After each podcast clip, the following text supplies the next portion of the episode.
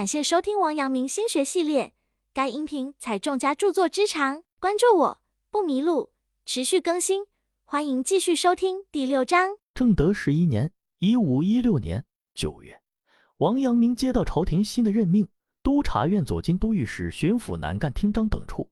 这个任命也是王阳明没能想明白的。原来，当时的皇帝明武宗朱厚照懦弱无能，又依靠一些宦官当政，另一些正直。有才能的大臣颇为不满，文武官员明争暗斗，自然会影响到对百姓的治理。天灾人祸，民不聊生，匪患四起。尤其是江西、湖广、福建、广东四省交界的地区，土匪、恶霸、盗贼非常猖獗，百姓苦不堪言。这些地方又地处深山地区，地势险要，易守难攻。为此，朝廷多次派兵，都不能给一些匪患以威慑，反而匪患更加嚣张，更为肆无忌惮。朝廷多次派兵前去围剿，但是都遭到了山贼们的顽强抵抗，官兵难以与山贼们相抗衡，反倒助长了山贼的嚣张气焰。而这次任命王阳明为督察院左金都御史、巡抚南赣厅章等处，可以说是临危受命，对他还是寄予了很大的希望。王阳明对这四省边境地区活跃的山贼进行了详实的调查，发现这些山贼都是农民出身，聚集在一起占山为王，经常掠夺百姓牲畜、财物。有时甚至围攻县衙，以此来获取物资，供其挥霍。这一带的百姓深受其害。当然，王阳明心里非常明白，自己此时的升迁要面临着很大的压力。一旦自己剿匪不利，就会授人以柄，给那些排斥自己的人抓住了把柄。所以他前思后想，还是不接这块烫手的山芋。他接到朝廷命令后，上书请求辞去这个职务。当然，他也陈述了自己的三个理由：体弱多病。难以应对繁重艰苦的作战任务，自己天性愚钝，缺乏军事指挥才能。祖母年事已高，要尽孝道，返乡侍奉。而他的这些托辞，在皇帝看来，其实都是没有很强说服力的，只是表露出来王阳明对这个职位不是很满意。因此，皇帝并没有批准他的奏折。一方面是王阳明对要求辞去这个职位的理由都不够充分，另一方面也是朝中的确难以选拔出更为合适的人选。于是，朝廷非但没有批准他的奏折，反而再次下发了敕谕，催促他尽快赴任。而王阳明在接到这个敕谕后，仍然是迟迟没有动身，似乎仍然在寄希望于朝廷批复他的请求。此时，恰好发生了另外一件事，朝中一位大臣也被派去剿匪，他也同样上书请求辞去，结果没有得到批复，反倒贻误了剿匪时机，受到了朝廷的惩罚。于是，朝廷就以此作为前车之鉴，要求王阳明及早去赴任。这次他不敢再有懈怠，第二天就踏上了前去江西的征程。王阳明在行进的途中，竟然也遭到了当地盗贼的袭击。当时盗贼的嚣张气焰可见一斑。王阳明对此并不紧张，他只是把船只进行了编队，形成了强大的气势，旌旗开道，颇具威严之气。这些盗贼见此情景，就意识到这是位高人，居然就此吓破了胆子，跪下讨饶。王阳明也并没有想将他们赶尽杀绝，而是等岸对他们讲明大义，劝其改邪归正。这些盗贼一来惧怕这位官员的惩治，二来也并非心甘情愿成为盗贼，而是被一时的生活所迫，因此对王阳明的劝解也心服口服，纷纷表示愿意金盆洗手。这只是南行当中的一个小插曲。王阳明此去江西，令他没有想到的是，这成为他人生的一个重要转折点。是他今后军旅生涯的开始。当王阳明还是懵懂少年的时候，就有满腔抱负，要为朝廷平息暴乱贡献力量。他还曾经幼稚的上书朝廷。多年之后，他已经褪去了年少的轻狂和幼稚，成熟和稳健了很多。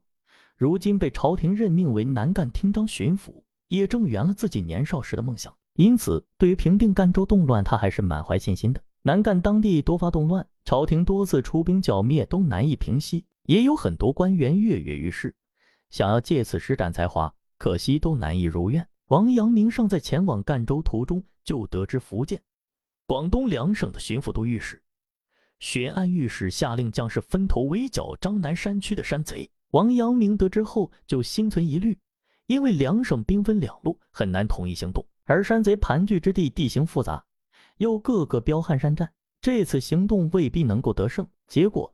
正如王阳明所料，两省的行动皆以失败而告终。前车之鉴，让王阳明对此次平定南赣之地的动乱也格外小心。这些地方的匪患已经存在有十余年，百姓遭受迫害，困苦不堪，朝廷也多次出兵，均以失败而告终。深陷剿匪的泥潭中难以自拔，朝廷的镇压不力，反倒促使山贼们更加猖狂。那么，王阳明这次率兵前来，又会是什么样的情形呢？王阳明来到当地之后，首先做的工作就是通过多种途径，尽快掌握了山贼详实的资料，对他们盘踞的位置、地形状况、民俗风情等都有所了解。这些各占山头的山贼们，以江西和广东交界的衡水、统冈、汕头势力最为强大。也最难以对付。他经过周密的分析后，决定先对势力相对较弱的地方下手，继而再啃那些硬骨头。当时山贼们的密探、暗哨也较为普遍，他们经常潜伏在官兵的队伍中，可以通过多种方式来打探到官兵的行动，并且迅速密报给山贼的首领。对此，王阳明决定不打草惊蛇，而是采取将计就计的方式来巧妙地利用这些人。他假意要从张南山区撤兵。暂时不再出兵。这个消息传出后，山贼们就各自采取应对措施，而放松了对张南地区的防范。而王阳明这边安排将士秘密行动，以迅雷不及掩耳之势来狠狠打击山贼。这些猝不及防的山贼们自然无力抵抗，节节败退，只能向福建漳州府南靖县平和乡的象湖山退守。王阳明运筹帷幄，打算一鼓作气，彻底剿灭这些山贼。他从容镇静。指挥官兵分为三路挺进象湖山，但是这场战斗打得相当艰辛。官兵们毕竟不熟悉地形，而山贼们善于凭借天险，将早已布置的滚木巨石纷纷用来对抗官兵，致使官兵伤亡惨重。王阳明为此改变策略，趁山贼难以顾及的时候，命人从山间小道潜入对方的后方。山贼们腹背受敌，难以抵抗，官兵趁势追击。王阳明指挥的平定张南山贼的战役进行了近三个月，由于当地地势险峻、气候多变，因此战斗过程非常艰辛。但是王阳明最终还是取得了丰硕的成果，剿灭二千七百余名山贼，一千五百余人被俘虏，还有难以计数的人跌落山谷毙命，四千多名山贼被招抚。这一次，王阳明还彻底将山贼的老巢捣毁，官兵们焚烧了山贼们占据的至少有三千多间房屋。可以说是大获全胜，一举剿灭了危害一方的山贼之患。捷报传来，朝廷也非常震惊，因为朝廷十多年派兵无数，均以失败而告终。此次在朝廷尚未发兵之前，能够获得如此大的胜利，也充分显示了王阳明非凡的军事才能。正当王阳明捷报频传之际，久旱的福建南部也连降三场大雨，被人称为“久旱逢甘霖”。有人建议，就将王阳明的临时行台的大堂命名为石雨堂。王阳明欣然应允。本节结束，感谢收听王阳明心学系列。该音频采众家著作之长，关注我不迷路，持续更新，欢迎继续收听第六章。